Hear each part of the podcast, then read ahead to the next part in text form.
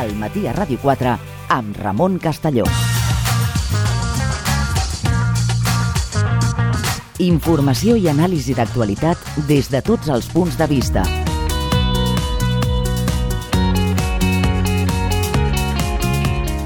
Entreteniment i propostes a l'abast de tothom. Amb Ramon Castelló.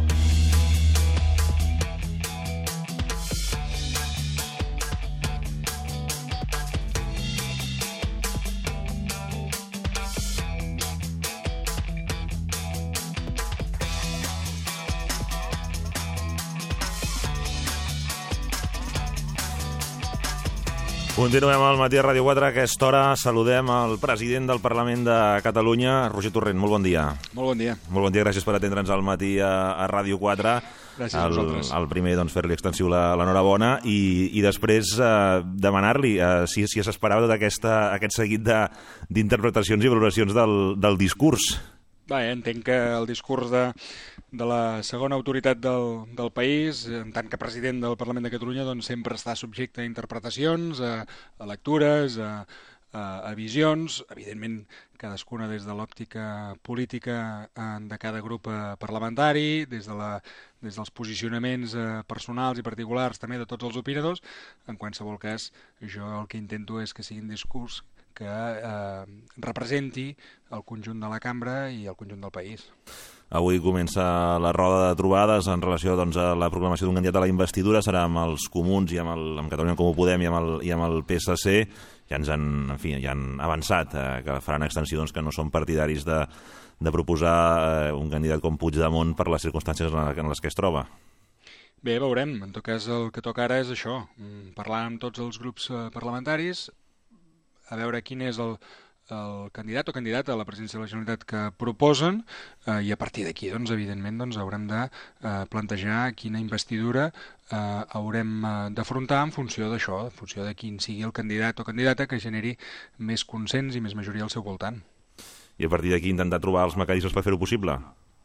A partir d'aquí, doncs, evidentment, la mesa del Parlament de Catalunya haurà de valorar la situació des d'una perspectiva política també i, per tant, prendre la decisió de com s'afronta eh, qualsevol, qualsevol eventual eh, investidura. El que mm, no em semblaria lògic ara, i en tot cas em semblaria una falta de respecte als grups parlamentaris i també, especialment, a la mesa, és intentar especular i avançar qualsevol eh, eventual hipòtesi, qualsevol eventual eh, situació pas a pas. Primer el que toca és parlar amb els grups i veure eh, d'aquestes converses, d'aquesta ronda de converses, quin podria ser el candidat o candidata a la presidència. A, a partir d'aquí, eh, vostè hi parlava de, de cosir, de, de, de ser el president de, de tots, de tot això, com, eh, com ho intentarà fer possible, com ho articularà, que és el que tindrà especial cura, per entendre'ns. Bé, intentaré doncs, eh, aplicar el, el meu tarannà polític i personal eh, que he intentat també aplicar en cada àmbit de responsabilitat que he assumit, eh, tant a nivell municipal com a nivell del Parlament de Catalunya. He intentat sempre ser una persona molt dialogant, que escolta tothom, jo tinc les meves conviccions polítiques, les meves con- conviccions personals, a les quals no penso renunciar, de fet penso que són el meu patrimoni. Ara bé, tinc uns, eh, eh, per sobre de les meves conviccions, hi ha uns principis, i aquests principis el que em diuen és que eh, jo eh, vull ser el president de tots, jo vull ser el president de mà estesa, un president doncs, que escolti eh, tots els grups i que intenti eh, conciliar doncs, totes les visions eh, polítiques que hi ha al Parlament de Catalunya i que formen part de la riquesa també de la nostra societat. Ahir alguns dels diputats van, van poder exercir els seus drets per delegació, eh, d'altres, en, en aquest cas, eh, per trobar-se doncs, eh, fora, de, fora de, de Catalunya de l'estat espanyol no va, ser, no va ser possible. Aquesta situació la pensen abordar amb els seus grups respectius eh, per tal de buscar alguna, alguna solució? Bé, aquesta situació el primer que hem de fer és denunciar-la de manera molt contundent.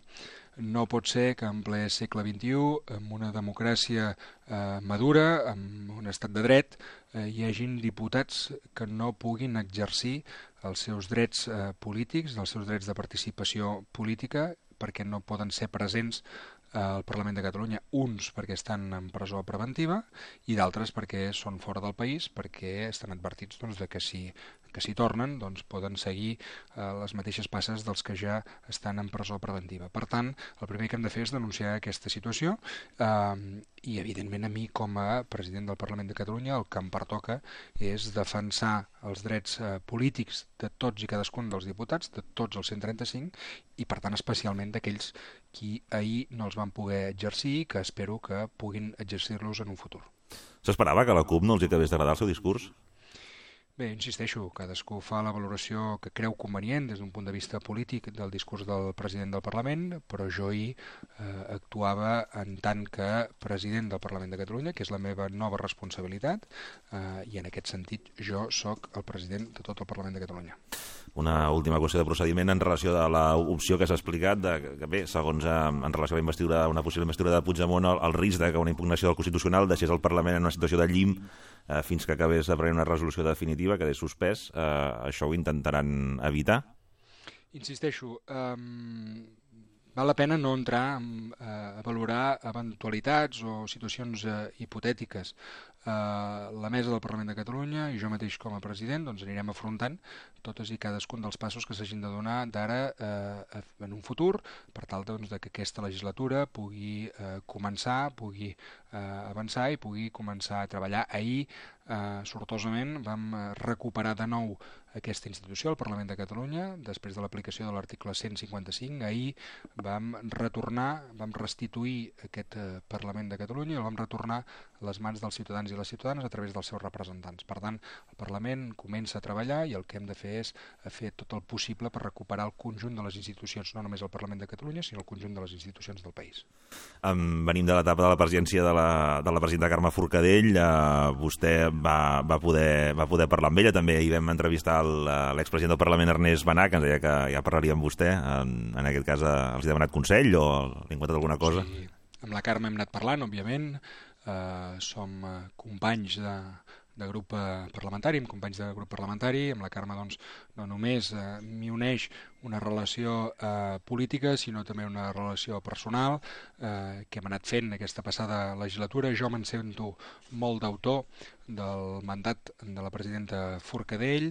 Hi ha un clar eh, fil de continuïtat entre la presidenta Forcadell i el que pretenc que sigui el meu mandat com a president d'aquesta institució i per tant doncs, amb la Carme no només m'uneix el que hem fet eh, el passat, aquesta passada legislatura, sinó sobretot el que eh, d'alguna manera podrem compartir aquesta propera legislatura. I amb el president Benac doncs, també vaig poder parlar, també vaig poder parlar amb el president Rigol, i en el president Benac sí que li vaig demanar un consell i, i ell em va recomanar altes dosis de paciència, cosa que eh, intentaré, intentaré tenir. Doncs eh, li agraeixo moltíssim que ens hagi atès al matí a Ràdio 4, Roger Torrent, el president del Parlament de Catalunya. Moltes gràcies i bon dia. Moltíssimes gràcies a vosaltres. Bon dia. Segueix l'actualitat de Ràdio 4 també a internet. Clica rtv-e.es barra Ràdio 4. Entrevistes, reportatges, notícies, esports. A Ràdio 4 a la carta hi trobaràs el més destacat del dia i de la programació de la teva emissora. Clica rtv-e.es barra Ràdio 4. Ràdio 4 també a internet. La primera en català. Ens acompanya ja a aquesta hora, reprenem el fil habitual dels dijous, a l'investigador del Centre d'Estudis Històrics Internacionals i professor d'Història Contemporània de la Universitat de Barcelona, José Manuel Rua, què tal? Molt bon dia. Molt bon dia. Pel mig han passat moltes coses, però el que parlàvem fa una setmana eh, tot l'inici de, la, de, de l'origen del, del maig francès, de com eh, començava tot, eh, que era en fi, un punt sorprenent, eh, en fi, l'accés, no?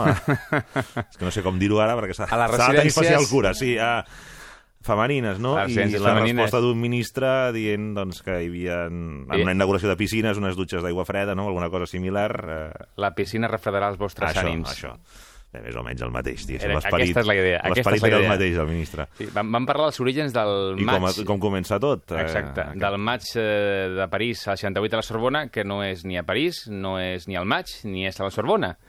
Eh, llavors, eh, estem parlant dels orígens i avui anem a parlar eh, per què no va ser possible el somni? Per què es van topar els estudiants amb eh, les llambordes que volien aixecar per descobrir la, la sorra de la platja? No? Per què es van topar amb la realitat o amb la paret Mhm. eh, que obstaculitzava els, els seus somnis? I havíem comentat algunes característiques del moviment, no? Eh, la passió per l'acció, pel moviment, per l'espontaneïtat. I és interessant recuperar, per entendre els seus límits i les conseqüències del maig francès, alguns dels debats que tenien els estudiants amb intel·lectuals d'esquerres que eren solidaris amb el moviment, però a la vegada eren crítics. I aquí és molt interessant recuperar una conversa allà a la Sorbona, en assemblees multitudinàries, en debats públics, debats polítics, evidentment, entre Daniel Cohn-Bendit, que vam explicar, el gran líder del moviment del 68 a França, i un intel·lectual d'esquerres mm, del Partit Comunista francès, eh, solidari amb els estudiants, Jean-Paul Sartre, però molt crític. Clar, què deia eh, Jean-Paul Sartre? Eh, vostès s'han d'organitzar i ocupar el poder polític. Això és el que han de fer. Perquè el seu problema és que no busquen elaborar un programa ni estructurar el moviment, només destruir-ho tot sense saber què volen posar en el seu lloc. L'espontaneïtat està molt bé, però té els seus límits. O sigui, a part de rebentar-ho tot... Eh... Hem d'organitzar-nos per ocupar el poder, per tenir un model alternatiu. Resposta en aquell debat, i que representava molt bé les eh, emocions i els sentiments dels estudiants de forma majoritària, de Daniel Cohn-Bendit. No, no, no, això és el que volen que fem. Paraules textuals, Daniel Cohn-Bendit.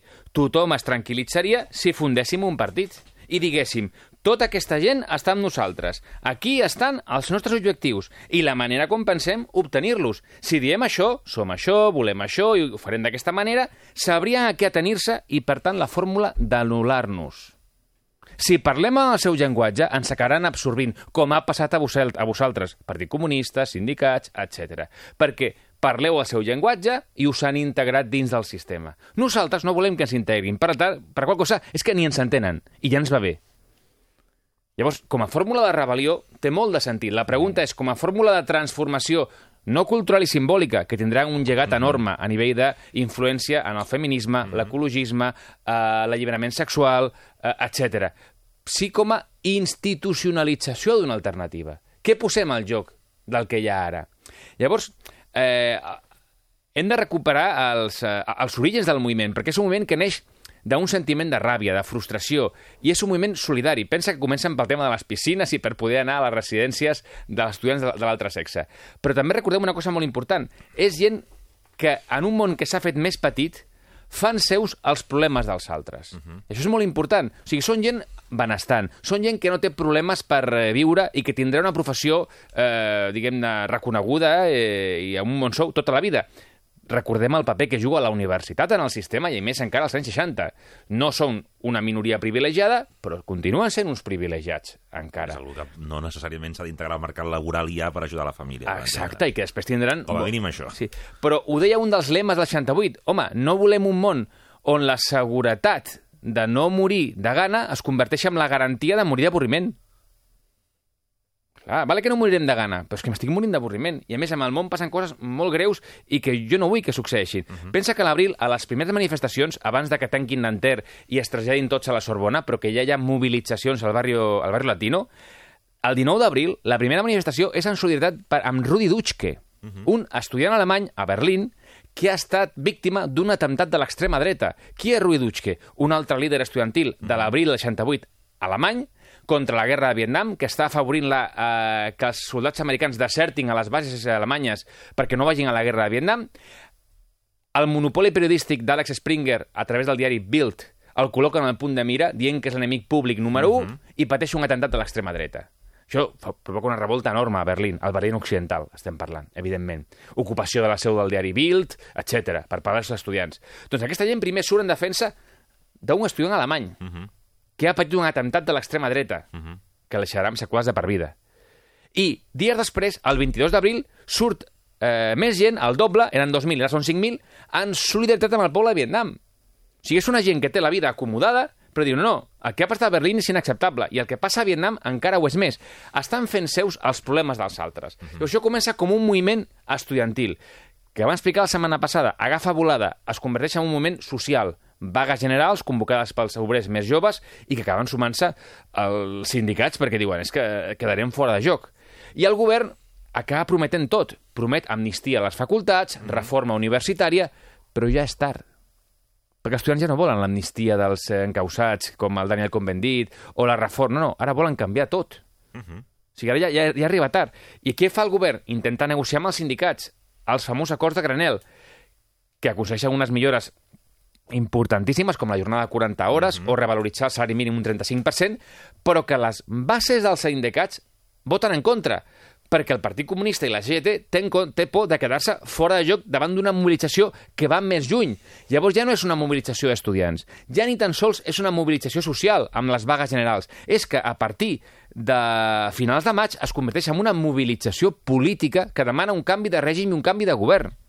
I aquí ja surt el 29 de maig una manifestació de mig milió de persones pels carrers de París, on hi ha estudiants, on hi ha sindicats, on hi ha el Partit Comunista, on hi ha el Partit Socialista, demanant govern de Front Popular i que de Gaulle convoqui eleccions.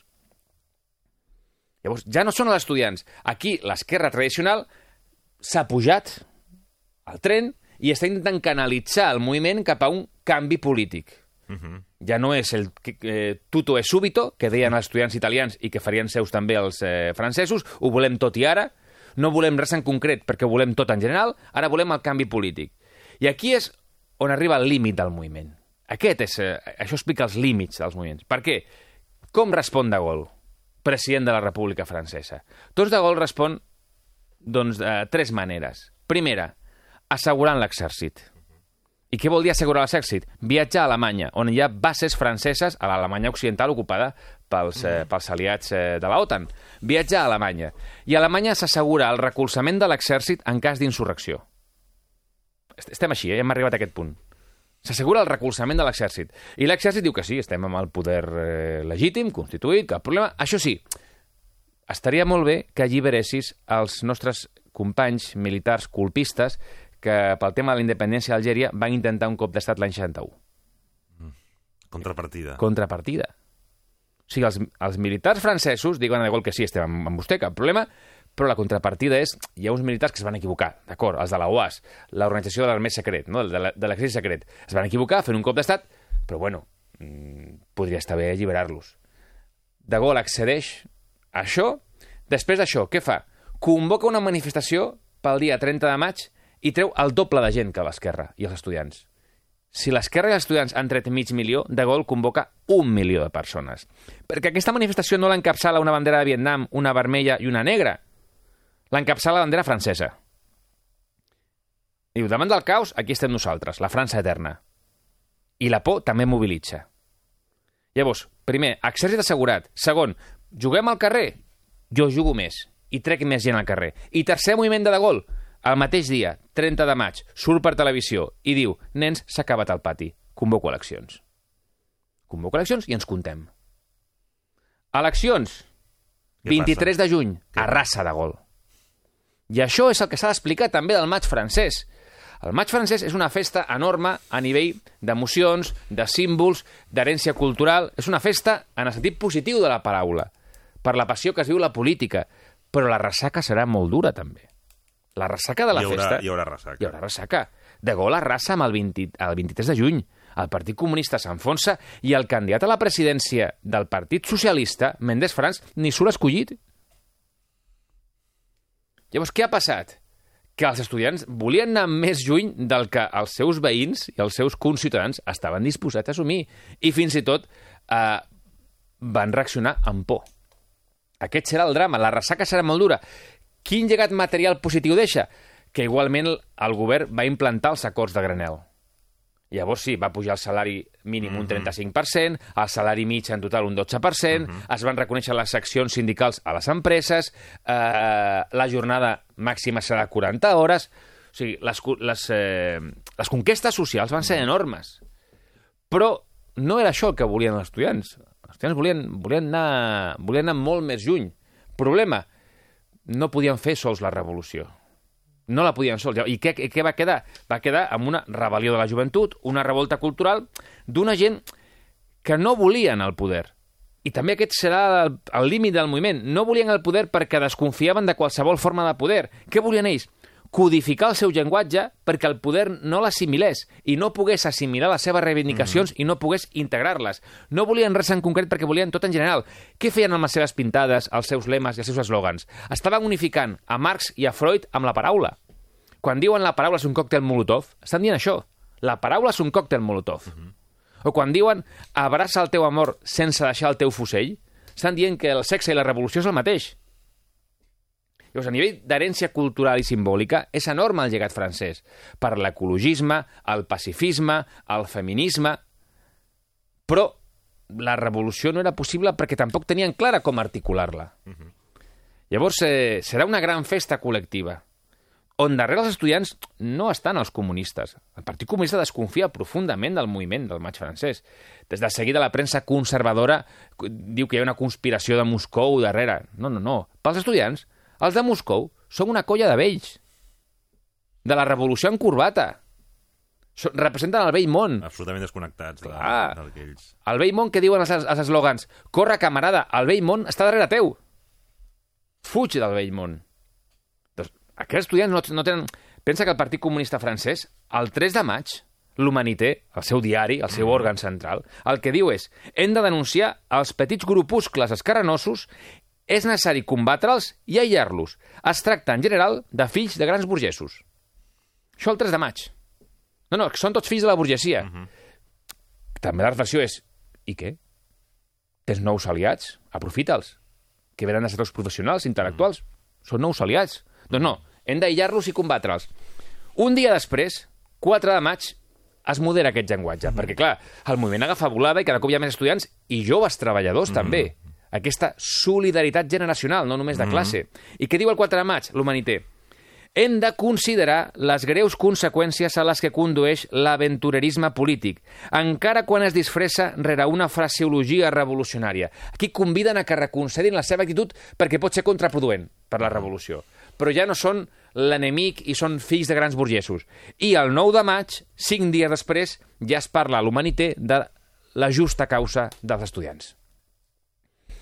Què vol dir això? Que els comunistes no estan al darrere d'aquest moviment. S'acaben apuntant tan i mm -hmm. malament perquè se'ls escapen les seves coordenades, no l'acaben d'entendre. Mm -hmm. S'apunten, com els sindicats, com els socialistes, i intenten això, forçar un canvi de govern. Però De Gaulle mm, juga amb sentiments i símbols més forts. La Unió de França, la República Francesa, l'ordre, i la gent votarà ordre votarà ordre per damunt d'altres coses, perquè després de gol, un any després, intenta una reforma de la Constitució un, eh, amb un referèndum, el Peri dimiteix. Vull dir que la gent tampoc estava votant... Veus, jo, jo per culpa d'això pensava que anava lligada, que la caiguda de gol estava lligada a això. Un any després, per un tema que no té res a veure amb el maig francès. Mm -hmm. O sigui, que la gent tampoc vota de gol perquè estic votant l'heroi de la resistència antifeixista. D'això ja, fa, ja fa molt de temps ja i, i ja li hem agraït. Mm -hmm. Ja li hem agraït. Cap problema. No, la gent que està votant és eh, l'antimayo francès. Mm -hmm. Aquest serà el drama. Per això que és una gran festa, és una explosió d'idees, d'experiències, socialització de coneixements, d'ocupació ocupació als carrers que després deixarà un llegat i que marcarà les formes de protesta, mobilització, tant de happenings com de performance, eh, protestes polítiques posteriors, però la ressaca serà molt dura. Encara que tingui resultats materials positius pels treballadors a França, la ressaca, aquesta idea de com deia Convendit eh, amb un llibre que ha publicat als 80, La revolució i nosotros que la quisimos tanto, uh -huh. és que no va ser possible. La pregunta és, era possible? Home, amb les forces acumulades i amb el projecte era difícilment realitzable. Perquè ni estaven ben acompanyats uh -huh. ni tenien clara, uh -huh. evidentment, fer-la. Perquè no volien codificar el llenguatge d'una manera que fos entesa pel poder. Llavors, clar, uh, maig francès, dit d'una altra manera, vull estar sempre enamorat, però no em vull casar mai. És possible, això? Podem estar sempre enamorats, però no casar-nos mai? Doncs això volíem estudiants. Estar sempre enamorats, però no casar-nos mai. Uh -huh. Déu-n'hi-do. Aquest va ser el, el final. Aquest va ser el final, però també hi ha després un tema interessant que és la lluita per l'herència. Uh -huh. Què desemboca... Que, que, quines conseqüències? Doncs de la frustració neixerà una extrema esquerra violenta. És a dir, a Alemanya Occidental neixen les Brigades Rojas. Perdó, les Brigades Rojas no, la RAF. Les Brigades mm. Rojas són italianes. Mm. La RAF, la fracció de l'exèrcit roig. Mm. A Alemanya neix la RAF, una extrema esquerra que diu hem d'agafar les armes. Però d'aquest eh, 68 també neixen els verds, mm -hmm. els partits verds. O sigui, l'esquerra intenta trobar vies De sortida. de sortida. Un, la lluita armada o terrorisme, i altres, la via política, als verds.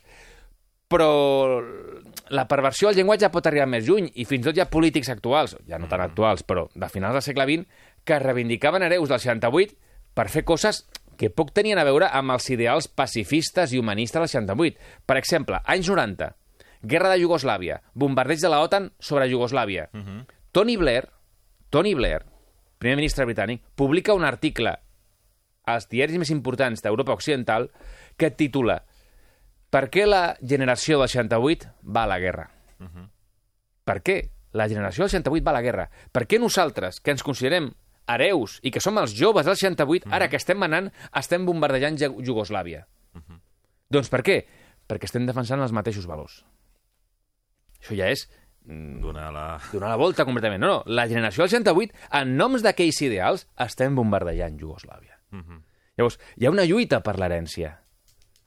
I, evidentment, com totes les lluites, doncs, eh, qui s'acaba quedant l'herència acaba esdevenint el legítim hereu, encara que pugui haver-hi altra gent, gent que també reivindicava una part eh, d'aquesta herència. Um, també per anar, per anar enllestint, però sí que també hi ha, el, hi ha el, uh, molt la teoria conspiranoica sobre sobre que reba, al, al maig del 68 sí, qui, qui el, parlaves, eh, el Partit Comunista, com les acusacions que sempre van rebre i aquests recels també sobre l'evolució dels seus líders posteriorment. No? Sí, perquè eh, també és veritat que era una, un model molt típic que el jove maoista del 68 acabés tenint una carrera com a alt funcionari als anys 70. Vull dir que molts dels joves del 68 van acabar després fent carreres polítiques i professionals molt reixides, molt exitoses. Però la pregunta és, és perquè hi eren uns traïdors, parlant d'un llenguatge mm -hmm. simplista, no vull simplificar tant, però era perquè eren ja uns traïdors als seus ideals, o era perquè un cop la revolució no era possible, la seva pròpia formació universitària els donava unes vies enormes de promoció personal. Doncs sí, qui no estava d'acord amb això, què va optar? Per fundar un partit polític, uh -huh. per agafar les armes o per refugiar-se a les drogues? Uh -huh. Que també és una altra sortida. Una sortida, això sí, autodestructiva. Són la, la gent que no volia promocionar-se perquè volia continuar trencant amb el sistema, o amb els verds, o amb les armes, o amb les drogues. Per acabar, Per acabar, doncs, eh, nosaltres eh, fa molts anys, el 98, el 30è aniversari del eh, Maig 68, vam organitzar un acte a la universitat eh, amb, amb professors per parlar del llegat. I un estudiant va preguntar a un dels ponents, que era el professor d'antropologia Manuel Delgado, diu, eh, Manuel, ¿dónde fue a parar la imaginación? Al vell lema de la imaginación al poder, al final, ¿dónde fue a parar la imaginación? Y el Manuel Delgado va fer una resposta que crec que és molt encertada i que lliga amb aquest article de Tony Blair. ¿Dónde fue a parar la imaginación? Al poder. Precisamente, fue al poder. investigador del Centre d'Estudis Històrics Internacionals i professor de Història Contemporània a la Universitat de Barcelona. José Manuel Rua, moltes gràcies, bon dia. Un plaer, com sempre.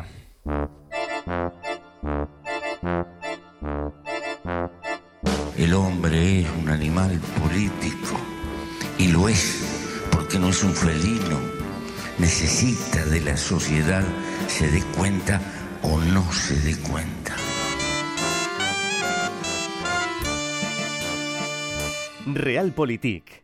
De dilluns a divendres a les 11 amb Olga Ruiz. Al matí a Ràdio 4, amb Ramon Castelló. Informació i anàlisi d'actualitat des de tots els punts de vista. Entreteniment i propostes a l'abast de tothom. Al matí a Ràdio 4, amb Ramon Castelló.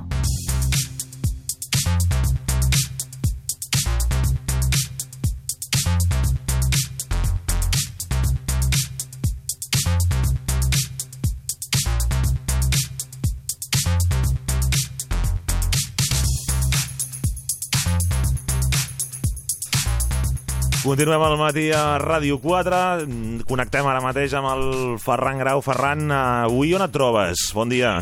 Bon dia, Ramon. Doncs avui em trobo al carrer Villarroel de Barcelona i just davant de l'Hospital Clínic d'aquesta ciutat, de l'Hospital Clínic de Barcelona, i et preguntaràs per què. Però abans de preguntar-nos Sí. per què ens trobem aquí davant, vull que escoltem aquest anunci televisiu. Una escapada, un moment per desconnectar, una trobada en grup, un gest 100% de bon rotllo. Saps que donar sang és una superexperiència? Tria com vols que sigui la teva i apunta't a la marató de donants de sang. Ara ja pots reservar hora o bé regalar l'experiència a algú altre. Perquè donar sang és molt més del que dones.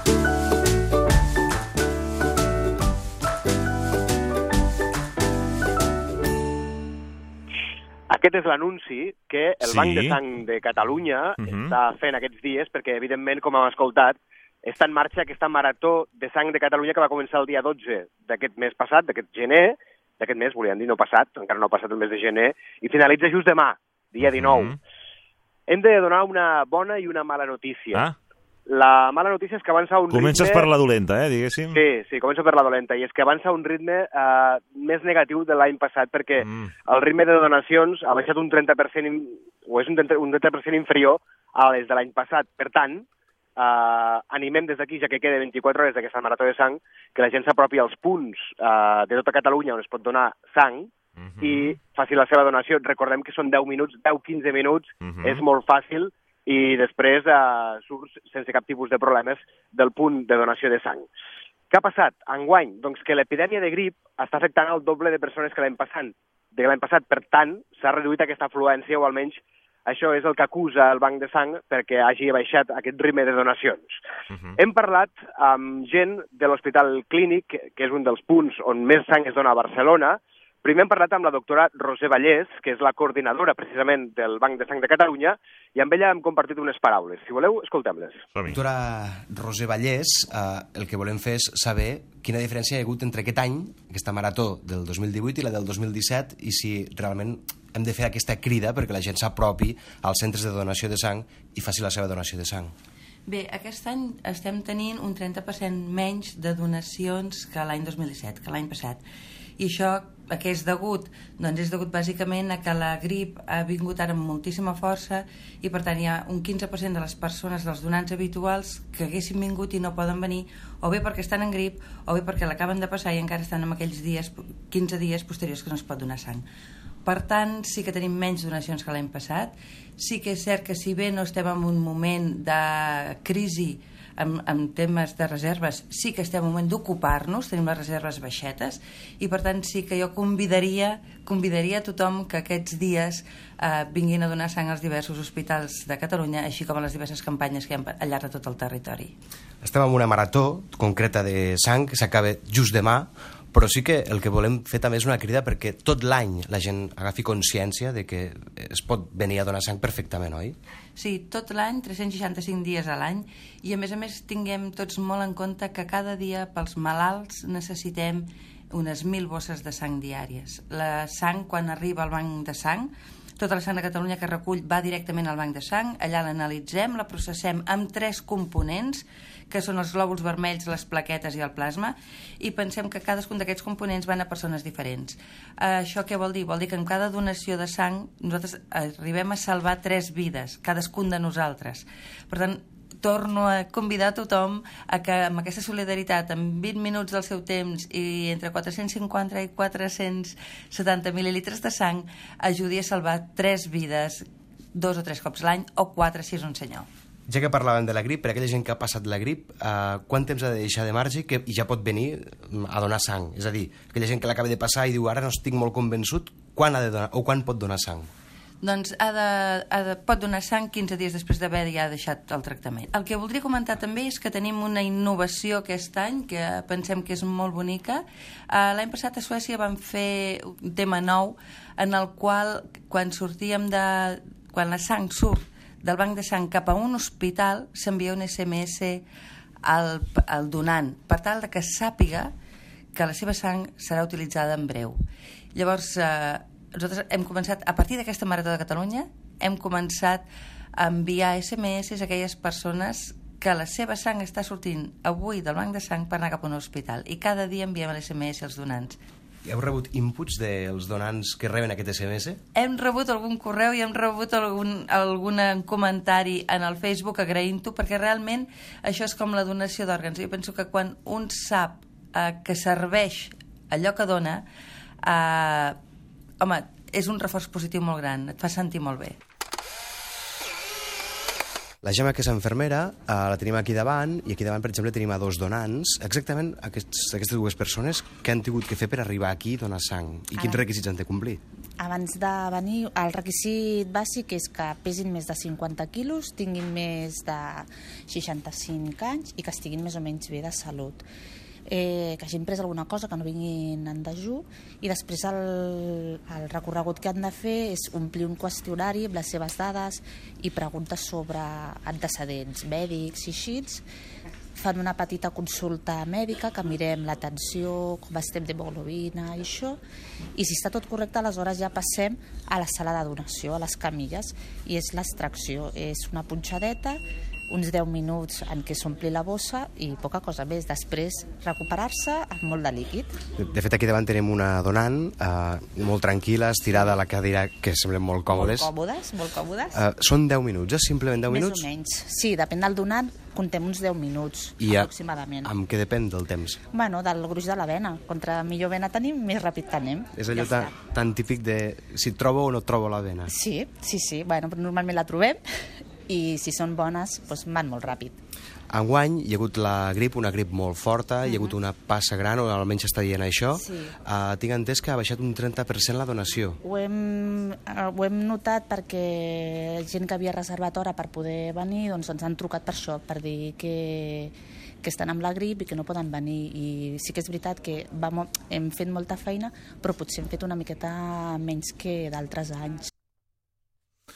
Doncs, eh, Ferran, eh, per tant, així la bona notícia ja la tenim, no? però també la dolenta, que la grip, eh, en fi, eh, ha limitat, eh? La grip ha limitat aquest 30% de donacions menys, tot i això, la marató continua, continua fins demà, per tant hi ha 24 hores per eh, poder-se atacar. Des del Banc de Sang insistien en que la sang es pot donar tot l'any. Per tant, sí que hi ha uh, aquestes campanyes uh, per, per reclamar més aquestes uh, bosses de sang, però que tothom es pot apropar sense cap tipus de problema als punts de donació els 365 dies de l'any. Uh, parlàvem amb la doctora que hi havia aquest nou servei, aquest SMS de valoració Mhm. de la donació. És a dir, quan algú dona sang, després uh, rep un SMS al seu telèfon mòbil i uh, s'indica que aquella sang s'està transportant en un hospital concret. Això és un input que rep el donant i que, eh, segons ens comentava la doctora Vallès, el que fa és eh, donar com una espècie de eh, beneplàcit al donant i, per tant, sap que aquell objectiu de donar sang arriba a bon port. Un altre servei és l'enquesta interactiva que enguany ha fet eh, el Banc de Sang. Eh, és una enquesta interactiva que es fa als espais de donació perquè els donants valorin la seva experiència de donant com a tal. De moment, els que han, eh, han contestat han valorat l'experiència amb un 9,4 de 10 punts. Per tant, l'experiència de donar sang és un excel·lent. A més, d'aquests, un 99,6 eh, han contestat que tornaria a donar sang. Per tant, és una experiència molt positiva, és una experiència que, en definitiva, avui, com hem eh, pogut comprovar in situ aquí a l'Hospital Clínic de Barcelona, al carrer Villarroel, el que fa és, en 10 minuts per donar sang, pots arribar a salvar tres vides. Perfecte, doncs eh, gràcies, Ferran Grau, molt bon dia. Adéu-siau, bon dia. Segueix l'actualitat de Ràdio 4 també a internet. Clica a rtv-e.es barra ràdio 4. Entrevistes, reportatges, notícies, esports. A Ràdio 4 a la carta hi trobaràs el més destacat del dia i de la programació de la teva emissora. Clica a rtv-e.es barra ràdio 4. Ràdio 4 també a internet. La primera en català.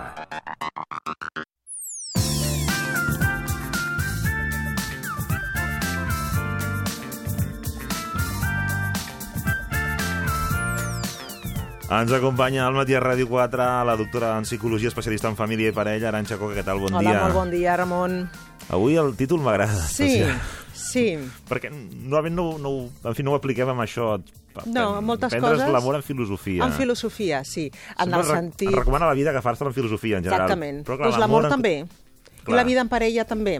Resumint i dit d'una altra manera, keep calm. Keep calm i disfruta el teu amor. I d'això va el tema d'avui.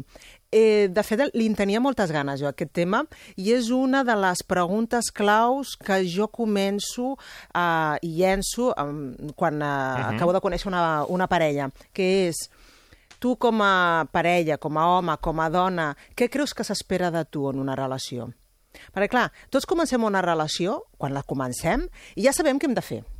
Però ningú t'ho ha explicat explícitament. Potser sí, no? El teu pare, la teva mare, un dia et va dir tu quan siguis do, quan et casis, ta, ta, ta, tal, però no sempre. I en canvi ja entrem directament en un rol com si l'haguéssim fet, no? Ja tota la vida. Sí, els entorns que hem vist, els no? entorns, El- hi ha molt d'aprenentatge. el món audiovisual, Correcte, diguéssim. Evidentment, i en la família. Mhm. I aturar-nos i reflexionar sobre les nostres creences, les que cada un té, Mhm. en qüestió d'amor, de què vol dir estimar i què vol dir convertir-se en parella d'algú, això és molt important, molt, perquè marca molt més del que ens pensem la nostra relació, tant el seu èxit com el seu fracàs. Llavors, eh, és una reflexió de tipus filosòfic, no? Tu, tu com, com a espòs o com a esposa, que, en què consisteix fer-ne, no? o practicar-ne, uh, o fer el rol d'esposa-esposa? Què creus, en què, en què consisteix? Escolta, ja et trobes cada resposta? Ja, ja, no, és que clar. que al·lucines, vecina.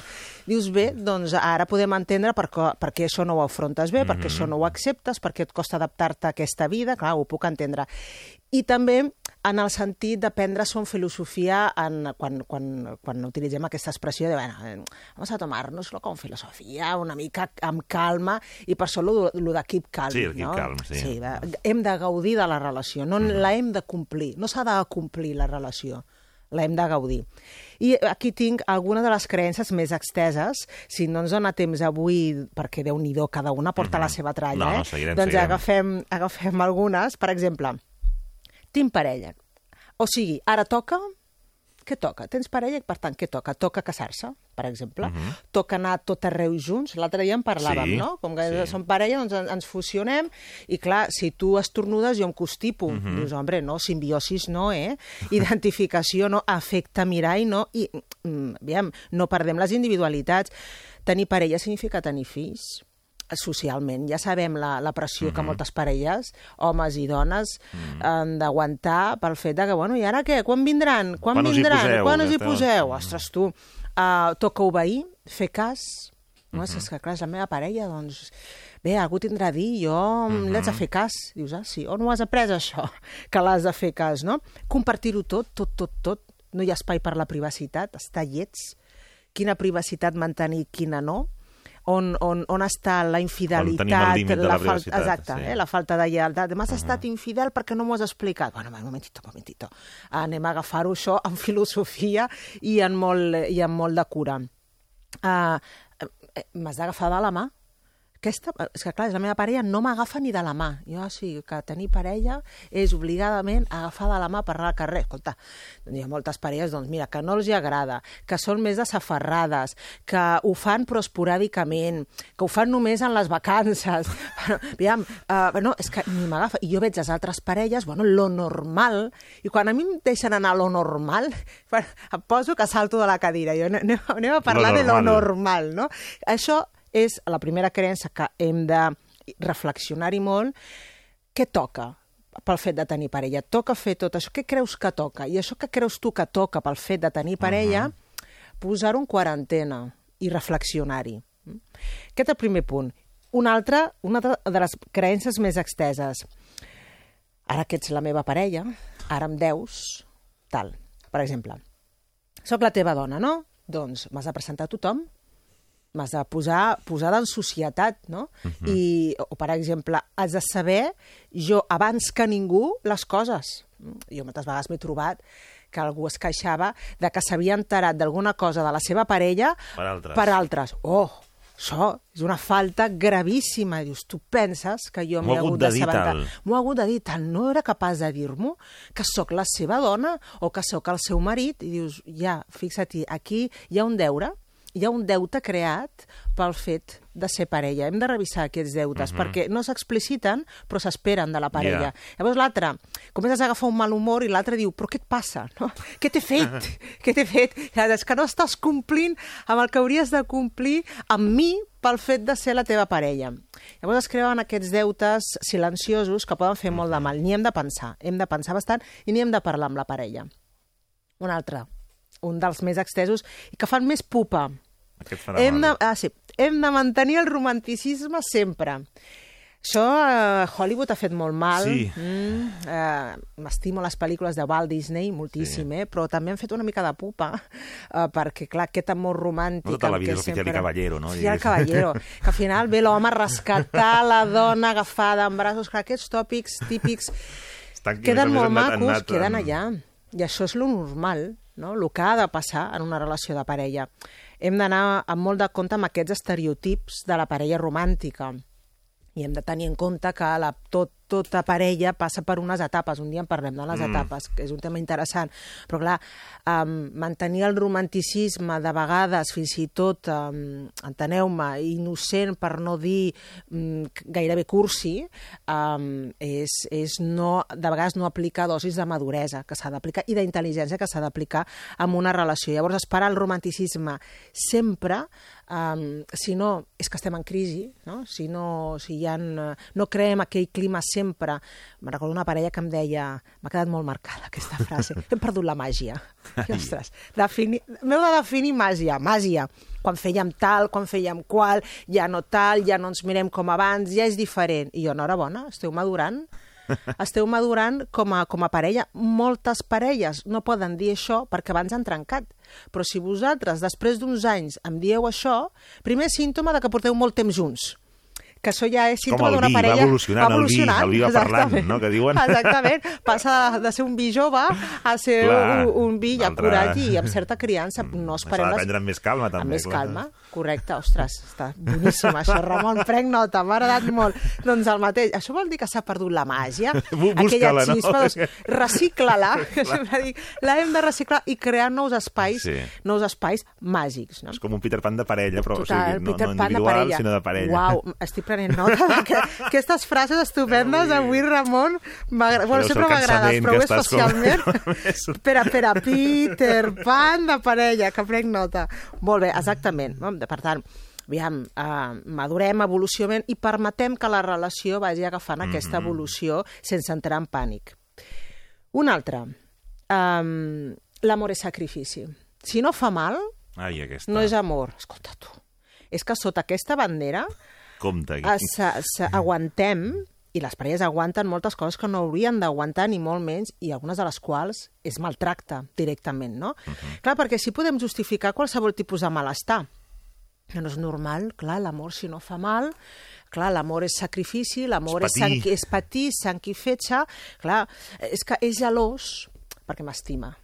Ah, o sigui que quan ja toleri millor la gelosia, senyal de que no t'estima tant o que no et sent important. Exacte. Dius, és que, clar, no li importa que jo no. parli amb altres homes. no, és, és gelós perquè té un problema. Sí, no, no, no, és gelós perquè m'estima. Mm, Ah, li o al tant contrari, que no. de vegades dic, bueno, he sortit amb els companys, no companyes, companys de feina, i l'altre es queda normal, dius, ah, val, doncs bé, és que no li provoco res. Ah, o sigui, que si li has... Si No li es preocupa. Si li, exacte. Si no es preocupa i no li generes patiment, és que no t'estima, hombre. No, no, no cola. De l'igual manera que no es pot utilitzar el patiment com a un instrument per manipular l'altre, perquè llavors, llavors ja tenim el xantatge emocional, no? El de, si m'estimessis et tiraries pel balcó. Home, no. Eh? És a dir, et dol aquest, això que t'estic demanant, Mhm. et costa molt, doncs si m'estimessis ho faries. I per tant, t'has d'aguantar el dolor o el sacrifici perquè en això consisteix estar en parella. Mhm. Hombre, mai perdre l'autenticitat, mai perdre el sentit de dignitat o d'honorabilitat, que això és d'un mateix i ha de ser perfectament compatible, si no ho és tenir un problema, amb conviure i estimar les dues coses a un altre. Una altra creença. L'amor és avançar-se sempre a l'altra persona. És a dir, és el joc de les adivinances. Jo li tinc una especial mania. És que no es van recordar. Jo, bueno, potser va estressat, potser té una agenda, ha tingut un mes molt complicat, has pensat que potser ho està passant bastant malament a la feina, que no s'han recordat i que no pot arribar a tot. La, ho has d'endivinar, és és l'acudit aquest de... No, tens, especial, tens especial fixació amb això, eh? Sí, sí, perquè clar, és que llavors si jo no estic, no sóc la primera sinapsi del teu cervell i no és em que, clar, tens va, i no em recordes... japonès quan ell ja sap que a mi aquest Quan ja tipus de sap que menjar no No m'agrada. m'agrada. I continuem... Escolta, Tenim un mexicà a l'altra cantonada. I va- va- Digue-ho. Doncs digue-ho, parla. Jo sóc molt partidària Ara sé que moltes parelles Sí. ho sé, perquè moltes m'ho han dit, eh? i jo accepto perfectament les Mm. opinions variades, però som molt partidària de, de vegades, una parella de saber tractar-se com dos desconeguts. No cal utilitzar el vostè, eh? No cal anar tan allà, però. Sí. com si l'utilitzés, escolta, que, què t'agrada? Què t'agradaria que anéssim a aquest restaurant, a aquest altre? Escolta, i porten 20 anys junts. I s'ho pregunten. Ve de gust, això, doncs, avui, ve de gust. I torna a començar, i torna-li a preguntar, això em preguntes, després de 20 anys ho hauries de saber. Pues mira, no s'ha acordat, jo què sé, no s'han recordat, no hi ha caigut, va despistat, o senzillament és una persona que no retén aquest tipus d'informació Sí, sí, sí. perquè hi ha menys analítiques i hi ha menys sintètiques. I quan tens una parella en què un és analític i l'altre és sintètic, o els hi dius que es vagin acostumant, o estaran com... un dia com a- d'explicar, eh, les val? diferències analítiques, sintètiques i com ho clar, podem perquè fer jo compatible. i l'altre no se n'entera. I jo, bueno, perquè tu ets analítica i ell és sintètic, vale, pues, eh, pot ser, pot haver amor entre aquests dos tipus de servei. Ara, sigueu plenament conscients i accepteu que determinades diferències notareu. Ara, avançar-se sempre, sempre a l'altre, ja ho hauries de saber, Sí.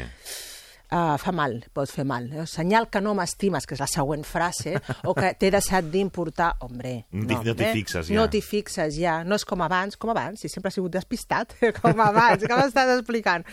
Clar, eh? mm, hem d'anar en compte i hem de tornar a començar um, i, tenir converses innocents, ingenues, com dues persones o dos amics que fa molt que no es troben o que s'acaben de conèixer i tornar-li a preguntar què? Què et ve de gust? A tu què et va? Mexicà?